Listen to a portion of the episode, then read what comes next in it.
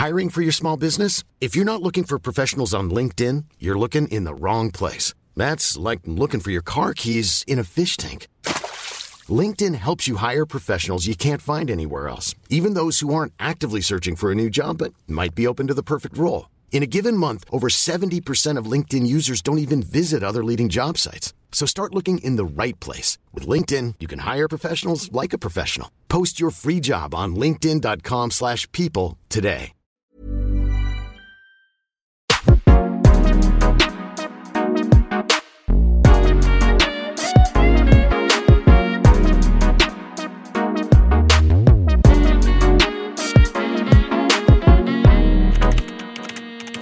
Cordialement, Zoé. Hello tout le monde et bienvenue dans ce nouvel épisode du podcast. Aujourd'hui, j'accueille Myloane qui est hôtesse de l'air depuis plus de 6 ans et qui vient nous raconter son quotidien en vol et casser aussi les clichés sur ce métier. Alors pour ceux qui ont déjà pris l'avion, vous allez découvrir dans ce podcast la face cachée du travail du personnel de bord et vous allez voir des choses à raconter, il y en a. Et pour ceux qui n'ont jamais pris l'avion, eh ben on vous embarque aussi avec nous dans ce podcast. Je suis sûre que ça va vous intéresser et bienvenue Myloane. Ça va Ça va et toi Ça va très bien. Avant toute chose, est-ce que tu peux te présenter et nous dire ce que tu fais dans la vie? Bien sûr, je m'appelle Myloane, j'ai 26 ans, je suis hôtesse de l'air depuis 6 ans, je suis maman d'un petit garçon de 4 ans et... Je... Une vie déjà bien remplie. tu es hôtesse de l'air. Tout voilà, à fait. qui revient euh, de vol euh, juste avant ce podcast. Qui a failli louper le podcast à cause de la tempête. C'est vrai qu'il y a la tempête en ce moment, les avions, c'est un peu euh, cata. Du coup, comment tu t'es retrouvée à travailler en tant qu'hôtesse de l'air? Alors, je suis issue d'une famille d'hôtesses de l'air et de stewards. Ma mère est hôtesse de l'air depuis euh, bientôt 40 ans. Et mon père est chef de cabine principal, à bord des mêmes avions que moi. Donc, Ah. je les ai vus euh, faire ce métier depuis que je suis toute petite. C'était un peu mon quotidien euh, d'enfant de navigant. Et ça m'a donné envie de faire la même chose. Vous avez déjà travaillé ensemble, genre euh, sur les mêmes vols et tout? On a fait un vol tous les trois. Ah, c'est Euh, trop chou. C'était trop bien. Mes parents sont séparés en plus, donc ils ont fait l'effort de, de, de demander ce vol avec moi pour qu'on soit tous les trois ensemble. C'était super. Ah, j'adore, c'est trop mimes. Du coup, pour ce métier, vous êtes formé. C'est quoi la préparation? Comment tu t'es retrouvée euh, bah, à commencer vraiment ce métier? Alors, le parcours d'études, euh, au niveau des études vraiment scolaires pures et dures, il faut juste le bac. Euh, plus on a de diplômes, mieux c'est, parce qu'on enrichit notre CV. Mais si on a juste le bac, ça marche aussi. Et ensuite, on a une formation à suivre. Donc, on a déjà une formation en anglais pour avoir un niveau, soit B1, B2, selon les compagnies. Et on a une formation à passer qui s'appelle le CCA, c'est le Cabin. Crew Attestation. C'est une formation théorique puis une formation pratique qui te donne toutes les compétences euh, en matière de sécurité, secourisme, sûreté, Euh, pour faire voler les avions en toute sécurité. Ok. c'est quoi tu fais C'est quoi les exercices qui t'apprennent? C'est si quelqu'un fait un malaise ou euh, T'as un petit peu tout. Ça va de euh, survivre en milieu polaire si jamais on, on se crache au Groenland, euh, à réanimer quelqu'un qui fait un arrêt cardiaque, à accoucher une femme qui accoucherait dans l'avion. euh, Ok, vraiment tous les scénarios possibles. c'est ça. Vous êtes on formé a pour. plein de casquettes. Et c'est quoi ta journée type avant de, de partir en vol et, et quand le vol est fini Comment ça se passe? Alors, mon moment préféré de la journée, je pense que c'est celui où je me prépare, où je fais toute ma petite routine de soins pour bien préparer ma peau avant un vol. Euh, Ouais. À cause de l'air sec des avions, c'est un carnage des fois, et puis les, les UV. On met notre uniforme, on se rend à l'aéroport une heure et demie avant le vol pour faire un briefing. Et c'est là où on va rencontrer notre équipage. Ah, c'est pas tout le temps le même équipage que, non, qui travaille ça ensemble change tout le temps. On, on dit qu'on vole euh, en moyenne avec quelqu'un tous les 5 ans ou tous les 7 ans. Ok, ah punaise. Et le vol auquel t'es affecté, tu l'apprends combien de temps avant? Est-ce que t'as un emploi du temps, euh, genre je sais pas, sur les deux prochains mois ou c'est en fonction de la semaine, ils vous placent où ils ont besoin? J'ai un emploi du temps qui arrive un mois avant. Euh, mais on a des périodes de blanc, des périodes de réserve, et ce sont des semaines ou, ou des blocs de 5-6 jours où tu vas tous les jours à l'aéroport et t'attends d'être appelé au cas où il y a une hôtesse de l'air ou un steward qui soit absent sur le vol et tu le remplaces. Ok. ok. Donc dans ces cas-là, tu fais une valise avec euh, bah, des maillots de bain et des tongs, mais aussi des doudounes, des bonnets. Tu sais pas, Ah, où- oui. tu sais pas où tu dors. J'avoue. Et du coup, donc tu te prépares et après tu vas euh, à l'aéroport, du coup? C'est ça, je fais mon briefing, c'est là où, les, où je rencontre mon équipage et où les chefs vont nous donner toutes les informations du vol. Donc, euh, est-ce qu'il y a des mineurs non accompagnés? Est-ce qu'il y a des, euh, des personnes à mobilité réduite, des turbulences? Est-ce qu'il y a des particularités sur le vol? Et ensuite, on a une navette qui nous amène à l'avion où on va effectuer une check de sécurité euh, pour être sûr que l'avion est prêt à décoller et qu'il n'y aura pas de souci. Ok. Toi, tu es plus sur vol long courrier ou ça dit court courrier? Oui. Court courrier.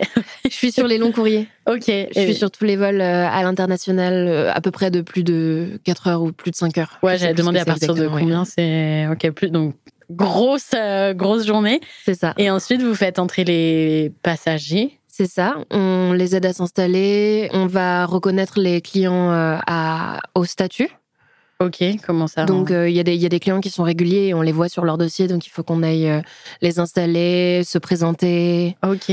Ensuite, on s'assure que tout le monde est bien attaché, que l'avion peut décoller en sécurité. Et une fois qu'on est en l'air, en altitude, c'est là qu'on commence le premier service. Donc ça, c'est vraiment la grosse phase un peu sport du vol. Mm.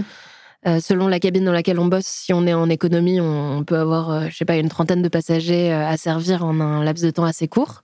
Ok, vous avez des créneaux euh, précis à respecter. On n'a pas des créneaux précis, mais en fait, quand, si on prend trop notre temps, le passager qu'on a servi au tout début va attendre super longtemps avant qu'on Ah le oui. débarrasse et il faut Mm. que ça soit un petit peu, un petit peu plus speed.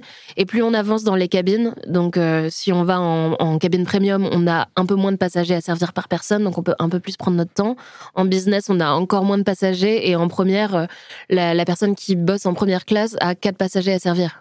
Ah, c'est business première. Je crois que c'était l'inverse. Dans l'ordre du plus haut au plus bas, Ouais.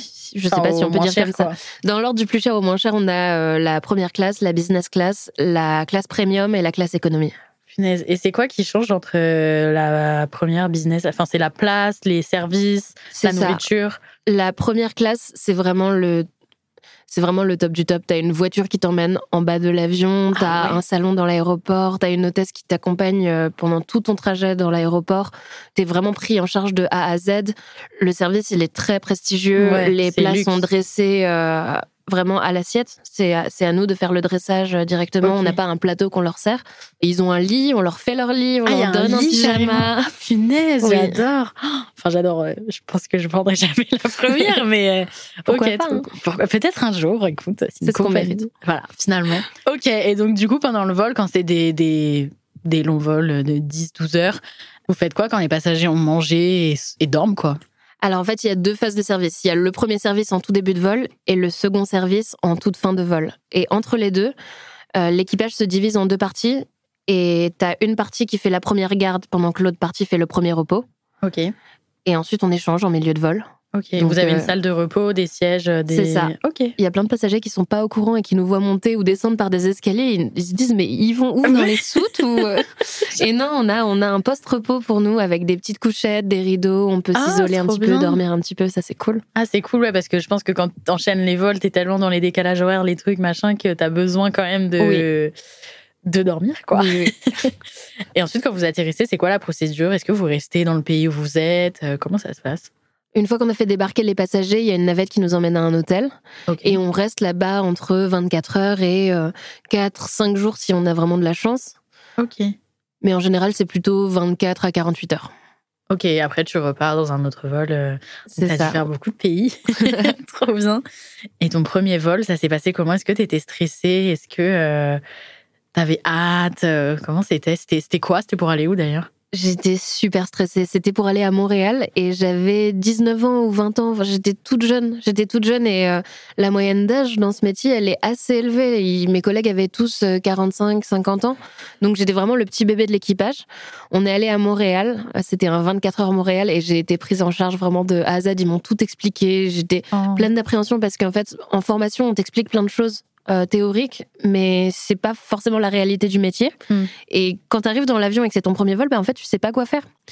Tu sais ce que tu devras faire, tu sais ce que tu devras servir, mais on te dit pas, euh, je sais pas, qu'il faut aider les gens à remplir les bacs à glaçons, les bacs à café, à thé, Hmm. tout, tout- en fait, toutes des, des petites subtilités qu'on te dit pas forcément pendant la, la formation. Et dans le métier, c'est beaucoup d'anticipation, donc tu as plein de choses à faire en permanence qui sont petites et qui sont pas difficiles, mais il faut les faire le plus rapidement possible. Et ça, tu le sais pas. Ouais, c'est sur place que tu découvres. C'est ça. Mais du coup, tout s'est bien passé. Tout s'est bien passé. Trop bien. Et c'est quoi la chose que vous redoutez, la hantise d'un du personnel de bord en vol? Bah, une phase d'alerte, je pense. Ouais. Une phase d'alerte où on nous dit qu'on va devoir euh, dérouter, amérir, euh, atterrir mais évacuer. euh. Ouais, mais en général, c'est rare ça. c'est ça va. rare, ça m'est jamais arrivé, je touche du bois. Ouais, touche du bois. J'espère.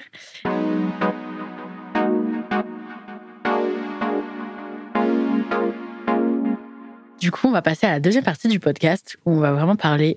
Bah là, tu nous as expliqué un peu l'organisation autour de tout ça, mais vraiment en vol. Est-ce que toi ou tes parents, vous avez vécu une expérience qui vous a, qui vous a marqué, qui vous a choqué euh, Je sais pas, un, truc où vous, le gardez encore aujourd'hui et c'est une histoire que tu racontes euh, à tes enfants, à tes petits-enfants euh? Alors, en six ans, j'ai pas eu l'occasion de vivre tant de choses et en, même temps, tant mieux. Ouais. Mais j'ai sondé un petit peu ma mère pour savoir s'il y avait eu des expériences très marquantes. Et euh, elle m'a raconté, ben c'est un peu glauque, je sais pas si tu mets des, des trigger warnings ou pas, mais... Petit trigger warning euh, sur le décès sur un vol Antananarivo à Madagascar. Ok. Euh, ma mère, à l'époque, on devait ramasser les écouteurs des passagers en fin de vol. Et euh, on devait les, les, mettre dans des, dans des sacs et on devait les ramasser et aller voir chaque passager pour les récupérer. Et euh, il y avait un passager qui avait pas pris son petit-déj, donc elle lui avait servi son petit-déj, mais il dormait. elle a récupéré le plateau, il dormait encore, voilà. Et en fin de vol, au moment de récupérer les écouteurs, elle voit que le passager ne se réveille pas, ne, voilà, hmm. il avait le, le teint pâle il se réveillait pas et c'était assez flippant. Ah punaise, ah oui. Il voyageait seul, ce monsieur. Il n'était pas si vieux que ça, il avait une cinquantaine d'années. Et euh, en fait, il est décédé pendant son sommeil. Et l'équipage n'a pas pu tenter une réanimation ni rien parce qu'en fait, c'était déjà à l'arrivée. C'était, on l'a découvert à la fin du vol. Donc les pompiers sont arrivés avec la police. Il y a eu enquête, cellule psychologique après pour l'équipage parce que c'est très dur à vivre. Ouais, tu découvres ça comme ça et. Ouais. Ah ouais, surtout que bah ouais, s'il est en position euh, pour dormir et que bah c'est censé être un moment où tu dors, j'imagine qu'il y en a plein des passagers qui dorment tout le long, tu peux pas les réveiller et tout. Donc euh, et les autres passagers, ils l'ont su? Non, ils l'ont pas su parce que c'était en fin de vol, vraiment au moment du débarquement, donc tous les passagers étaient déjà en train de partir. Ok. Et euh, ma mère a juste voulu le réveiller en lui enlevant ses écouteurs et. Et il ne s'est pas réveillé. Il s'est jamais réveillé, c'est horrible. Ah non, c'est horrible. J'avoue que ça, elle doit être choquée, ouais. C'est ça. Elle m'a raconté une histoire un petit peu plus gaie, on va dire, euh, sur un vol Djibouti où il y a beaucoup de, passagers qui font partie de l'armée. Ok. Parce qu'il y a des services militaires là-bas et il y avait une hôtesse de l'équipage qui avait son frère qui faisait partie de l'armée de l'air et ils se sont concertés ensemble et elle lui a demandé de faire escorter son avion mmh. par deux avions militaires, donc ça faisait un super beau spectacle. Euh, il y avait le gros porteur euh, commercial au milieu et deux avions, mais vraiment tout tout près de, ah, du, gros porteur et les passagers pouvaient voir ça par les hublots, c'était magnifique. Ah c'est génial. C'était magnifique, mais j'étais pas là. J'appelle mon frère, il est dans l'avion d'à côté. Euh. ah, c'est drôle comme surprise, c'est trop bien. Et euh, dans les histoires de sécurité, elle a aussi perdu un moteur en vol. Euh, quand on dit perdre un moteur, c'est pas le moteur qui se détache. Hein, ah, moi, j'avais ça dans ma tête là. J'étais en mode, oula, mais. quand on dit perdre un moteur, ça veut dire qu'il y en a un des deux qui arrête de fonctionner. Donc, l'avion fonctionne en mode dégradé et tu es en, tu es en alerte. Bah, toute la fin du vol et tu as peur? Ah, mais ça veut pas forcément dire qu'il va s'écraser. Non. Ok. Mais euh, c'est. Mais c'est pas perdre le deuxième, quoi. ah ouais Et donc, euh, elle a dû dérouter à Dar es Salaam en Tanzanie, dans une toute petite ville. Euh, sauf que là-bas, ils n'ont pas du tout tous les outils mécaniques pour réparer un deuxième moteur, donc ils ont dû reloger tous les passagers ah, dans des petits hôtels aux alentours parce qu'on ne pouvait pas réparer l'avion là maintenant. Donc ils ont un peu frôlé, euh, ils ont un petit peu évité la catastrophe, mais. mais euh, tout s'est bien passé encore une fois, encore heureux. Et toi, tu nous avais raconté que pendant ton tes vols, du coup, il t'était arrivé des trucs euh, un peu plus dégueu, dégueu, du coup. C'est sûr que tu, tu risques pas la mort, mais après, t'as pas non plus des trucs. Ouais, moi, la seule anecdote que j'ai à raconter, mais j'ai l'impression de la raconter partout, c'est le passager qui m'a fait pipi sur les chaussures. Oh, mon dieu, raconte-nous ça. c'est hum, dans les toilettes de l'avion qui sont un petit peu compliquées pour certains passagers, déjà à ouvrir et puis après à, appuyer sur les boutons pour euh, tirer la chasse ou appeler les hôtesses en cas d'urgence. On peut vite se tromper et je pense que le passager a dû appuyer sans faire exprès sur l'appel d'urgence. Donc nous, notre procédure, c'est qu'on frappe à la porte et on attend que la personne nous dise que tout va bien. Si personne ne nous répond, on a un système pour déverrouiller la porte de l'extérieur. Et donc j'ai frappé à la porte, aucune réponse. Je déverrouille de l'extérieur, je me il y a un passager qui fait un malaise, un arrêt cardiaque, ça peut être super grave ou je sais pas. Et donc, je déverrouille la porte, et là, le passager se retourne et il n'avait pas encore terminé euh, son affaire, donc il l'a euh, terminé Oh avec euh, grâce et joie et bonne humeur sur mes chaussures. Voilà. La situation gênante pour vous deux, vous devez regarder en mode. Forcément, c'est le jour où je choisis pas de porter le pantalon d'uniforme, mais la jupe et les collants Oh. avec les petits escarpins, tu sais. Oh mon dieu, Hum, miam. Moi j'ai une question, un truc, enfin une question débile, je viens d'y penser. Les couvertures, les écouteurs, les, les cache-œil, les trucs qu'on a en vol, est-ce qu'après vous les prenez, vous les lavez, vous les remettez ou vous les jetez ou s'il y a des gens qui les gardent? Enfin, à chaque fois je me demande ça quand j'utilise. On a du consommable et on a du réutilisable. Ok. Et les couvertures et les écouteurs sont récupérés et reconditionnés. Donc on lave les couvertures, on les remet sous, sous blister. Les écouteurs, pareil, on les répare et on les, on les reconditionne. Les masques sont des cadeaux. Ok, donc, donc on peut euh, vous pouvez les garder, les, euh, les masques, les petites crèmes, les brosses à dents, les brosses à dents heureusement. Ouais. non, non, on les reconditionne aussi. Mais euh, tout ce qu'on vous donne en main propre, c'est pour vous. Ok. Et les écouteurs qui sont déjà sur les sièges, les couvertures qui sont déjà sur les sièges, euh, c'est à laisser dans l'avion. Des fois, on chope quelques passagers euh, avec une couverture autour du cou parce que, je sais pas, ils étaient à Dakar où il fait chaud et ils atterrissent à, à Charles de Gaulle où il fait moins 8 degrés. Ouais. Ils les gardent et puis on, on est obligé de les récupérer, ça fait mal au cœur. Mais ouais, mais bon, c'est c'est comme ça. si 400 passagers volent 400 couvertures sur chaque vol, c'est la faillite. C'est compliqué. Et tu nous avais parlé aussi d'une anecdote où euh, tout le monde vomissait. Oui, J'ai ça sur mes notes, j'ai tout le monde vomit. horrible ce vol. C'était un, un vol où, en fait, je pense que le vomi, c'est vraiment un truc contagieux comme le rire ou comme. euh, Ouais, voilà. tu Et vois les, t'as les vomir, hémétophobes. Et en fait, il y a, y a deux personnes qui ont vomi et tout le monde s'est mis à vomir. En fait, il faisait très chaud dans la cabine. C'était un vol euh, assez difficile. Je, je sais plus ce qui s'était passé, mais on avait mis euh, super longtemps à embarquer. Il faisait très chaud. La clim marchait mal. Et du coup, il y a, voilà, il y a plein de personnes qui ont vomi. et Ils sont tous mis à vomir les uns après les autres. Et pareil pour les malaises. Euh, Il y a une personne qui a fait un malaise qu'on a installé dans un petit coin de l'avion euh, allongé par terre. C'était un vol plein. Donc les gens pouvaient pas Ah vraiment ouais. s'allonger sur plusieurs sièges pour dormir. Et alors, je sais pas si tout le monde s'est mis à faire un malaise en même temps ou si tout le monde s'est dit, ah, ça doit être cool d'être allongé par terre avec une couverture. Mais, euh, mais euh, on a eu plein de malaises et plein de vomis, voilà. Ah, le C'était le vol, vol de, l'horreur. Punaise, tu, là, t'atterris, t'es contente d'aller dans Ah ton oui. hôtel. hein. Et tu nous disais tout à l'heure, du coup, que t'es maman. Oui. Comment tu gères euh, ton emploi du temps avec euh, bah, le fait d'avoir un enfant et de. Parce que c'est pas un emploi du temps classique, quoi. Tu fais pas 8h, 18h et tu reviens le soir, quoi. Oui, bah, c'est facile, tu, tu galères et tu payes. C'est Bon beaucoup, de, beaucoup de nuits de nounou, beaucoup d'organisation. Dès que tu reçois ton planning, c'est pas anodin, c'est pas euh, où est-ce que je vais partir en vacances le mois prochain, c'est comment je vais faire pour faire garder mon fils. Mm. J'ai la chance d'avoir son papa avec qui je suis séparée, mais euh, j'ai la chance d'avoir un papa qui est très solidaire avec moi et qui est très compréhensif et qui est très arrangeant. Donc on essaie vraiment de, de se partager la garde au mieux. Il habite à une heure de chez moi, mais on- voilà, des fois il dort à la maison quand il faut emmener le petit à l'école le lendemain. Il a une clé de chez moi. On essaie de gérer Mhm. vraiment comme on peut. Et puis sinon, euh, il va chez la nounou. Donc euh, la nounou, c'est une maman d'une élève de sa classe, enfin une élève de son école. Du coup, c'est c'est assez pratique parce qu'elle récupère les deux en même temps, elle les fait manger en même temps. Mhm. Elle a déjà trois enfants, donc. euh, c'est voilà, elle m'a dit euh, un de plus, un de moins, ça change pas ça. grand Au chose. bout d'un moment. Et maximum, tu peux t'absenter combien de temps quand t'as un long vol et que bah, tu restes euh, quelques jours sur place Après, tu re- Est-ce que ça, par exemple, tu peux faire, genre, je sais pas, Paris-Singapour, euh, Singapour-Guadeloupe et genre Guadeloupe-Paris Enfin, t'as des vols Non. connexion ou? on, on- on rentre toujours à Paris, sauf les vols où on fait par exemple, si on fait Yaoundé-Douala, qui est dans le même pays, où on va rester une heure en escale euh, dans une ville et ensuite aller dans une autre ville, mais on fait jamais un retour Paris puis Mm. redépart dans la foulée ou euh, ou une bretelle euh, genre Bangkok, Tahiti, tu vois. Ouais, donc t'arrives toujours à rentrer Oui. au bout d'un certain jour pour voir, pour voir ton fils et passer du temps quand même. Le, le maximum que j'ai fait pour l'instant, c'est 5 on, donc ça veut dire 5 jours touchés par le travail, donc 4 jours, on- partir 4 nuits. Ok.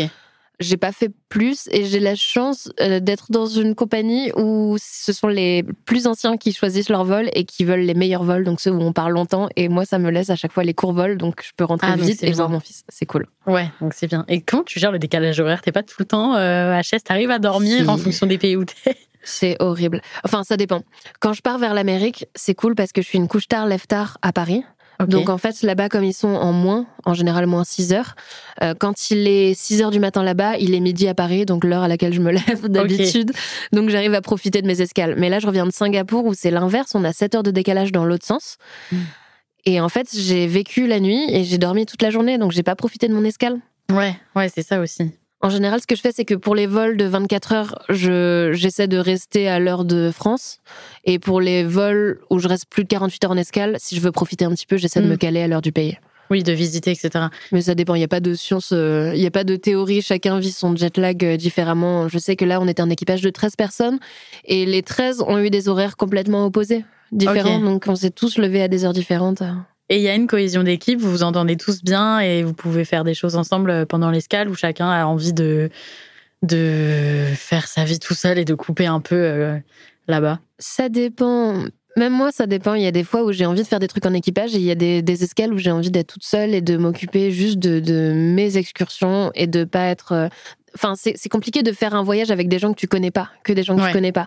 On n'a pas tous les mêmes goûts, on n'a pas tous les mêmes horaires, on n'a pas tous le même tempérament. Euh, moi, j'ai remarqué que les fois où j'essaie d'être un peu leader et de proposer des activités, ben en fait, l'équipage se l'équipage compte beaucoup sur moi et me demande plein de trucs et après on fait quoi et après on Mm. fait et en fait c'est c'est- ça peut être assez fatigant donc des fois je prends aussi la position de suiveuse et Ouais. je vais je me greffe là où il y a de la place et des fois on reste euh, bah, seul en fait Ouais, Ça fait du bien aussi. aussi. Ouais. Après je pense qu'on est tous euh, recrutés un petit peu pour avoir le même tempérament et euh, enfin pour assez bien s'entendre Mm. et le point commun qu'on a entre toutes les hôtesses de l'air et les stewards à part quelques erreurs de casting c'est qu'on est tous non on est tous plutôt gentils Oui. et plutôt bienveillants Et vous Et- vous adaptez, vous êtes C'est ça. pas, il y a pas quelqu'un qui est hyper antipathique et de mauvaise humeur ça. tout le temps, quoi, parce que. On est, on est beaucoup recruté pour nos capacités humaines Mm. et on sait aussi ne pas s'embrouiller pour rien. Donc si on a un problème avec quelqu'un, euh, on va juste ne pas lui parler, mais on n'est pas très virulent. Tu vois. Ouais, bah, c'est important quand même parce Oui. qu'un avion c'est pas non plus immense, donc euh, si t'es coincé. euh, T'es enfermé dans un tube 14 heures avec quelqu'un que tu peux pas supporter, tu peux pas te, te, te permettre de te taper Ouais. Et c'est quoi les clichés euh, qu'il y a sur le, le métier d'hôtesse de l'air que tu entends souvent? Alors moi j'entends souvent, euh, comme, comme je fais euh, du contenu sur les réseaux, j'ai plein de personnes qui me posent des questions par message et j'entends souvent, j'aimerais être hôtesse de l'air mais mes parents veulent pas parce que euh, ils disent qu'on fait que servir des cafés dans les avions. Mm. J'aimerais être hôtesse de l'air, mais celui-là il fait trop mal au cœur. J'aimerais être hôtesse de l'air mais je suis trop grosse Ah, ou euh, je fais que 1m60 ou Ah, c'est horrible. mais c'est horrible mais en fait c'est horrible mais c'est justifié parce que avant c'était le cas et Ouais. à l'époque de nos parents tu vois les hôtesses de l'air étaient recrutées euh, sur leur physique. Là aujourd'hui les lois ont changé on n'a plus de discrimination à l'embauche. Il y, a- il y a des choses qui sont pas possibles. Si tu fais 1m20 c'est pas possible tu peux pas atteindre les racks à bagages Oui. tu peux pas assister des personnes en cas d'évacuation. Mais euh, voilà j'ai une de mes super potes hôtesses de l'air qui fait je crois 1m56 Ouais. euh, et, et qui fait très très bien son job. Et voilà, si elle a un problème pour atteindre un rack à bagages, bah il y a une autre hôtesse un peu plus grande ou un steward qui va venir l'aider. Mm. On s'entraide beaucoup entre nous et, et surtout c'est si peu important le physique Bah, pour être hôtesse ça. de l'air. On te demande pas de, t'as pas besoin d'être Shakira pour pour réanimer un passager qui fait un arrêt cardiaque, tu vois. C'est vrai que le physique, quand tu dois gérer une situation de crise, euh, il importe pas. C'est surtout savoir garder son sang-froid, savoir avoir les bons réflexes, etc. Quoi. Oui. Donc, euh, ouais, c'est souvent ça. Et t'as déjà eu des, des, des remarques un peu, euh, justement, parce que t'as un peu le cliché, euh, ouais, une femme hôtesse de l'air. Enfin, je sais pas, des, dans la tête des, des Oui. hommes, même de certaines femmes, euh, ça peut être un peu bizarrement vu. Oui. T'as déjà eu des remarques comme ça? Alors j'ai déjà des passagers qui m'ont proposé des services euh, extra, on va dire, en, Hein? en- en dehors de ma mission. Comment ils disent ça? Genre, ils te disent cash en mode. euh, C'est souvent en anglais et c'est I can spoil you with a hundred dollars a week. La, la phrase je peux te gâter avec euh, 1000 euros ou 2000 euros par semaine. euh, Oh mon dieu. euh, C'était sur les vols. Dubaï. On a beaucoup de. Enfin, ça arrive qu'il y ait des passagers qui nous proposent des choses comme ça. Ça reste rare, mais Ah, ça me dégoûte. Toi, t'es juste là en mode. Non, mais je veux juste débarrasser ton plateau, en fait. oui, complètement. complètement. Et après, dans les clichés, euh, bah oui, pareil, sur mes vidéos, j'ai souvent des remarques un peu négatives. On voit pas ma tête sur le podcast là, mais euh, Oui. je- euh, on me dit souvent ah t'es hôtesse de l'air, bah on dirait pas. Ou euh, bah, parce que j'ai des tatouages, j'ai des piercings, je fais pas un 34. Je suis pas grosse, mais je fais pas un 34. Ouais, t'es normal, quoi.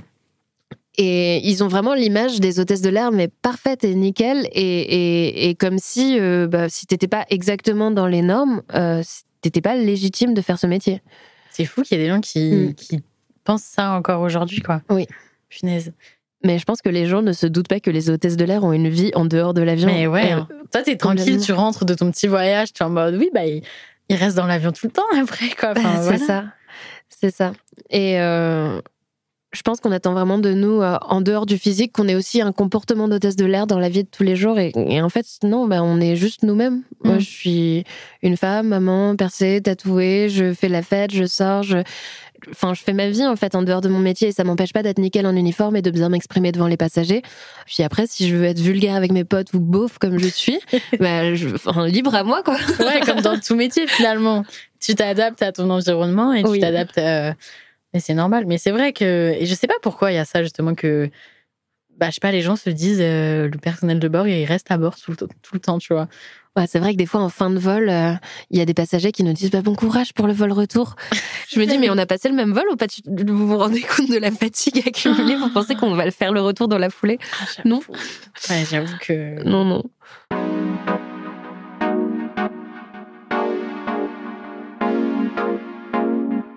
Et sur les réseaux sociaux, comment tu t'y es Pourquoi? Et comment Qu'est-ce que tu réponds à ces personnes qui ont ces clichés-là, justement? Je réponds pas. Ouais, en vrai. Je réponds pas, je me contente d'être moi-même et de faire mon contenu euh, sans prendre en compte les remarques négatives. Des fois, quand ça me pèse, je supprime le commentaire pour juste pas le voir. Mm. Et on me dit, mais tu censures, tu supprimes tes commentaires. Mais non, je censure pas. Enfin, est-ce que tu as envie de, de, de voir écrit euh, t'es moche? Ouais, bah non, et je fais la vidéo même, Non, donc, bah euh, voilà. Et les gens comprennent pas non plus que tu vas pas voir quelqu'un dans la rue pour lui dire, tiens, t'es pas belle. Ouais. non, mais c'est juste. Les écrans permettent beaucoup de choses, c'est vrai. Non, mais j'ai commencé à, à- En fait, j'ai commencé sur YouTube. J'ai posté une première vidéo parce que pas mal de personnes me posaient des questions sur mon métier et je voulais juste envoyer cette vidéo aux personnes. Ok. Euh, et c'était pas forcément censé être euh, quelque chose qui perce ni rien. Et puis d'ailleurs, ça a pas trop percé sur YouTube. Mais euh, je me suis pris au jeu. J'ai j'ai adoré euh, filmer, monter, publier, créer une, une petite communauté. encore à, à, à petite échelle, tu vois, mais voilà. Et après, j'ai commencé à faire des TikTok et là, c'est un monde à part. hein. Ouais, ah bah TikTok, de toute Oui. façon, tu, tu comprends rien. Je comprends Oui. rien à cette appli. Oui. Tu fais des trucs euh, en deux secondes, euh, il y a un million de vues, tu mets sans faire des trucs, euh, personne ne le voit. Mais c'est trop bien parce que justement, ça permet de toucher des gens. Parce que ce que je trouve différent avec les autres réseaux, YouTube ou Insta, c'est que les gens, ils te suivent. Genre, ils te suivent, ils follow. Et s'ils ils te suivent pas, ils voient pas ton contenu. Oui. Alors que sur TikTok, tu peux avoir. Donc c'est bien des fois parce que tu as n'importe qui qui tombe dessus. Donc ça permet de toucher aussi une autre audience. Bon, des fois, tu touches un peu des gens, euh, comme tu disais, un peu pas très intelligents et qui, qui s'ouvrent, qui ouvrent un peu la bouche pour rien. Mais, mais du coup, ouais, t'as dû, je pense, en apprendre. Enfin, t'as dû apprendre à beaucoup de monde euh, la vérité finalement derrière, euh, derrière Oui. ton métier, quoi. Complètement. Et ils sont curieux de ça, les gens? Oui, bien sûr. Euh, bah, souvent d'ailleurs, quand j'essaie de sortir un petit peu de, de- du thème hôtesse de l'air, les gens reviennent dessus. Tu Ah ouais. sais, je fais une vidéo où je suis super heureuse parce que j'ai retrouvé ma meilleure amie après des années. On me dit mais il faut une taille minimum pour être hôtesse de l'air. Là, mais oui, mais c'est pas. Enfin non, mais c'est pas. C'est vraiment pas, pas le sujet. non, les gens sont très intéressés. Et, et, euh, quand j'ai commencé euh, les réseaux sociaux, il y avait qu'une ou deux hôtesses de l'air françaises qui faisaient du contenu là-dessus. Et maintenant, tout le monde le fait sur TikTok, donc c'est génial. On, on a notre petit, euh, notre petite euh, communauté entre nous. Où, euh, on fait des fois des vidéos avec d'autres hôtesses, d'autres compagnies. C'est super intéressant de voir la différence entre entre les compagnies aussi. Et, euh, et les gens sont intéressés euh, par le- les, les backstage du, maîtri- du Ouais. métier. Ouais, c'est ça. Et t'as pas, et justement, c'est pas mal vu de la part de, des autres euh, hôtesses et stewards que tu fasses ça. Ils sont pas en mode, elle dévoile un peu trop sur notre métier. Ou les gens sont hyper. Je, ça dépend. J'ai déjà eu des remarques de, de collègues, mais en fait, à partir du moment où tu donnes pas ta compagnie, tu dis pas chez qui tu bosses, moi, j'ai rien à me reprocher, en fait. Avant, je mettais des photos en uniforme quand j'avais une toute petite communauté et que, et que voilà, enfin, ça, ça, ça- des photos limite que tu partages à tes potes, quoi. Des oui, trucs. euh, voilà. ouais. Mais là, je, je dis pas dans quelle compagnie je travaille. J'ai un uniforme, un faux uniforme que je porte sur certaines vidéos. Ok. je peux dire ce que je veux un petit peu et je, ça nuit pas à l'image d'une d'une compagnie. Donc, euh, Ouais, au voilà. contraire, ça. Et je précise à chaque fois que les expériences que je, que je raconte, ce sont mes expériences à moi. Si je vais en boîte, euh, on m'a reproché de dire que je vais tout le temps, euh, que je sors tout le temps en escale et que je donne une image du métier qui est euh, de faire la fête tout le temps. Mais en fait, Mm. c'est moi qui fais la fête tout le temps et souvent je suis la seule de l'équipage, tu vois. Donc, euh, et à chaque fois, je le dis, c'est mon expérience à moi, Ouais, c'est ça. Tu Mm. fais ce que tu veux de ton temps finalement. complètement. Et tu le vis comment ça justement d'avoir un équipage qui change tout le temps et de pas vraiment pouvoir créer du lien? T'as pas de collègues comme si t'allais au bureau et que tu travailles tout le temps avec les mêmes personnes? Est-ce que c'est dur ou pas? Au début, c'était un petit peu frustrant parce que bah, quand j'ai fait mon premier vol, je me suis super bien entendue avec l'équipage. J'ai pris les numéros de tout le monde. Je me suis dit, ouais, on s'appelle, on, se fait une bouffe et mm. tout. Et eux, je voyais qu'ils étaient pas prêts à ça. Enfin, on fait jamais ça, en fait. On recontacte quasiment jamais nos collègues. Et, euh, et c'est vrai que j'ai repris contact avec personne. Et c'était frustrant parce que tu crées des souvenirs. T'es des fois dans des lieux incroyables. Tu vis des choses que tu vivras jamais dans ta vie et tu le vis avec des personnes avec qui tu partages l'instant et tu te dis mais la prochaine fois que je vois cette personne c'est sûrement dans 7 ans. Ouais. Donc j'ai eu du mal à m'y habituer et puis maintenant j'essaie d'y voir les avantages, c'est que déjà quand quand tu t'entends pas très bien avec une personne, bah, tu sais que tu la reverras pas. Donc, oui, c'est sûr. Bye. Voilà. Et je sais que les liens que je crée avec des personnes que je revois, ce sont des liens vraiment sincères parce qu'ils ont pu euh, outrepasser ce, mm. ce truc de on se revoit plus jamais. Tu vois, on se dit qu'on se recontacte et on le fait vraiment. Donc, ça veut dire qu'il y a vraiment une volonté des deux côtés de garder un lien. Et finalement, en six ans, j'ai dû me faire. Euh, quatre, cinq vrais amis que je revois régulièrement, mais pas plus que ça. Et pourtant, mm. je vole avec 13 euh, personnes différentes cinq fois par mois. Ouais, donc euh, tu, tu, rencontres du monde, quoi, mm. mais, mais euh, tu comptes quand même sur les bonnes personnes. Oui. Et c'est quoi euh, la destination qui t'a fait le plus rêver, le truc que t'as vu où là tu t'es dit, waouh, ça n'a pas trop à voir avec le podcast et le métier, mais juste moi, je me demande trop. Moi, je pense que c'est Rio, ah Vancouver ou Rio. Mais Rio, Rio, ça a une saveur particulière pour moi. J'adore l'ambiance de la ville. J'aime beaucoup déjà la musique brésilienne, la bossa nova. je suis musicienne, donc je, vraiment, je, il y a un truc avec ça où tu marches dans les rues de la ville et t'entends un petit papy qui joue à la guitare oh. comme ça. Et puis t'as de tout. T'as la plage, t'as les montagnes, t'as une diversité des, des, paysages qui est incroyable. Et euh, il y a une excursion que je fais tout le temps en escale et je, à chaque fois, je motive tout mon équipage pour le faire parce que je connais le, le mec qui qui, fait ça. Euh, c'est un bateau et tu es sur la baie de Rio au coucher de soleil, on te fait un barbecue, tu, bois des coups et puis tu vois un paysage vraiment magnifique. Et à chaque fois dans l'avion, je suis là en train de motiver tout le monde parce qu'il faut être un minimum de personnes. Je suis là, mais je connais, regardez les photos, c'est trop bien, vous allez voir. Et à chaque fois, c'est un moment incroyable. C'est incroyable, ça a l'air trop beau. Mm. Trop bien. Et pour finir le podcast, j'ai une dernière question. Qu'est-ce que tu aurais à dire aux personnes qui, aimeraient faire ton métier, mais peut-être qui n'osent pas parce que bah, c'est un emploi du temps assez spécial, il y a des clichés, ils ont peur, je sais pas. Alors, euh, premièrement, il y a moyen d'essayer ce job pour l'été en tant qu'étudiant. Ah, euh, les personnes qui sont à la fac ou en école, elles peuvent euh, faire ce métier pendant deux mois ou trois mois. Donc il y aura pas il y aura pas la partie sécurité, mais il y aura mm. toute la partie service et commercial. Donc ça peut te donner une idée du, du métier. Okay. Et euh, c'est surtout ne pas écouter euh, les, les, personnes qui vont te décourager parce qu'il y en aura forcément. C'est un métier qui reste quand même assez mal vu euh, de la part des, des parents parce qu'on s'attend à ce que notre enfant fasse des grandes études et tout. Sauf que ben, je me dis, moi, à 19 ans, je touchais quasiment 2000 euros par mois. Ouais. La, le même salaire que mes potes qui sortaient de 5 ans d'école de, de, fac ou voilà. je voyage tout le temps, j'ai des réductions sur les billets d'avion. En fait, je vis la vie que je voulais vivre après cinq ans d'études. Sauf que je la vis maintenant et finalement, bah, j'ai pas fait de grandes études, mais j'étais la première à avoir un vrai salaire, j'étais la première à avoir le monde et aujourd'hui, je m'épanouis, mais plus que tout et je, je pourrais pas changer de job. C'est trop beau. ça se voit que t'aimes ton métier. J'adore mon métier. C'est trop chou. Merci beaucoup d'être venu raconter les petits backstage de ton métier. C'était hyper intéressant. J'ai adoré. Merci à toi, c'était super cool. Euh, J'espère que ça vous aura plu, ceux qui nous écoutent actuellement. Et, euh, et c'est quoi ton compte Insta du coup? C'est She's Flying. She's Flying. Je mettrai, en, je mettrai en description si vous voulez aller voir euh, ces petits contenus. Et puis euh, moi, je vous dis à mardi prochain pour un nouvel épisode. Cordialement, Zoé.